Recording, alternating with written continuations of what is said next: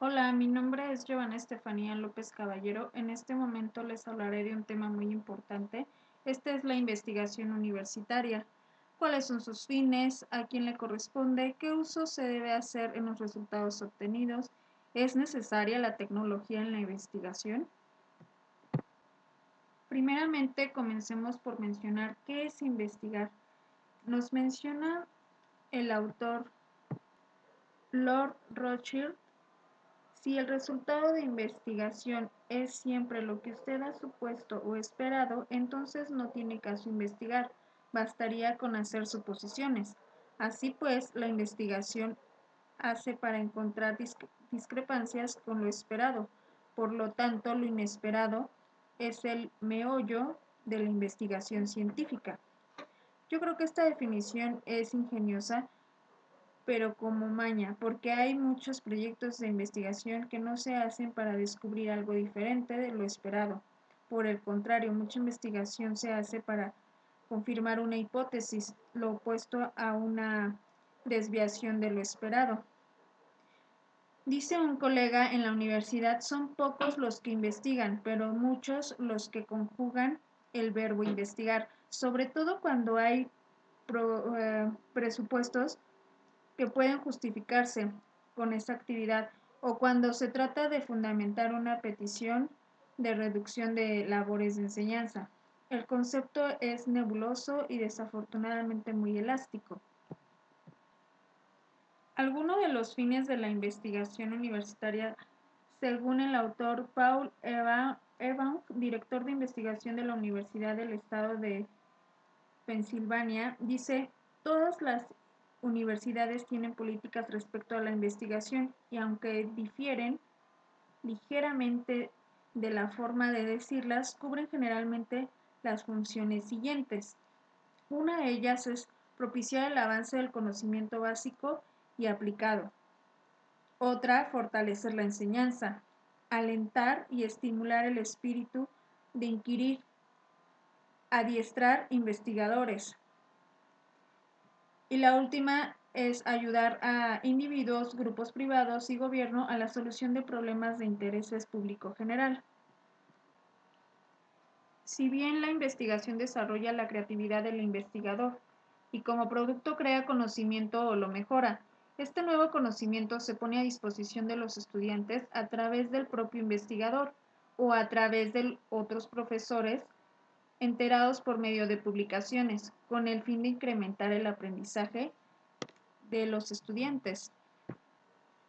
La investigación y la docencia deben conformar una unidad de acción para, para el investigador, ya que es esta la mejor manera de aportar al estudiante contenidos que eleven el nivel académico. Esta unidad permite al profesor reflexionar sobre sus inquietudes intelectuales y científicas en la medida que investiga y traspasa parte de esas inquietudes y conocimientos a un auditorio preparado.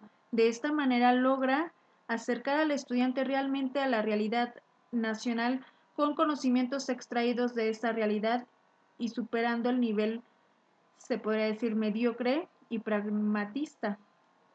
Por tal motivo se ha quedado por ahora en un deber ser, lo que desvanece las expectativas que de entrada el estudiante se plantea al pensar la universidad como una institución donde interactúa una élite científica. Parece que no hay una cultura de investigación y que solo nos quedamos participando en una de las tres funciones de la universidad, la docente, aunque con actitudes de profesor tradicional, y dejamos rezagadas las otras como la investigación y la extensión, si bien, investigar no es una acción privilegiada para sabios y que al contrario está al alcance de quien tenga voluntad de emprender búsquedas para solucionar problemas. No podemos quedarnos con las meras consultas bibliográficas y cibergráficas. Necesitamos eh, concientizarnos en la necesidad de adquirir métodos y técnicas que ayuden a dar rigurosidad científica y aquí no interesa que esa orientación investigativa sea formativa o institucional, pues como bien se sabe, son los fines los que diferencian una de otra y no tanto el procedimiento de adquisición. Es en este momento pues donde como apoyo a la investigación se presentan una serie de herramientas tecnológicas que permiten facilitar la vida del investigador.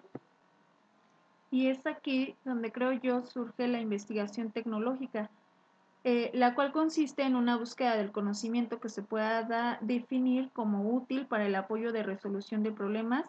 Esta resolución de problemas normalmente está orientada a desarrollar una sociedad mejor, mejorando procesos activos o convenciones tecnológicas. Por tanto, es muy necesaria la tecnología en la investigación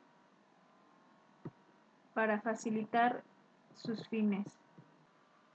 Finalmente, hemos dicho que la investigación en la universidad debe subordinarse a la enseñanza. También creemos que la investigación es elemento indispensable en la universidad para el cumplimiento de su objetivo primario, la enseñanza-aprendizaje de sus estudiantes.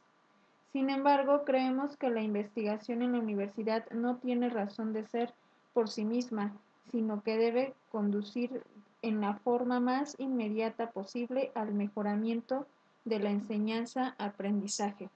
Con esto concluyo. Me despido, me despido, les reitero mi nombre, Giovanna López. Gracias.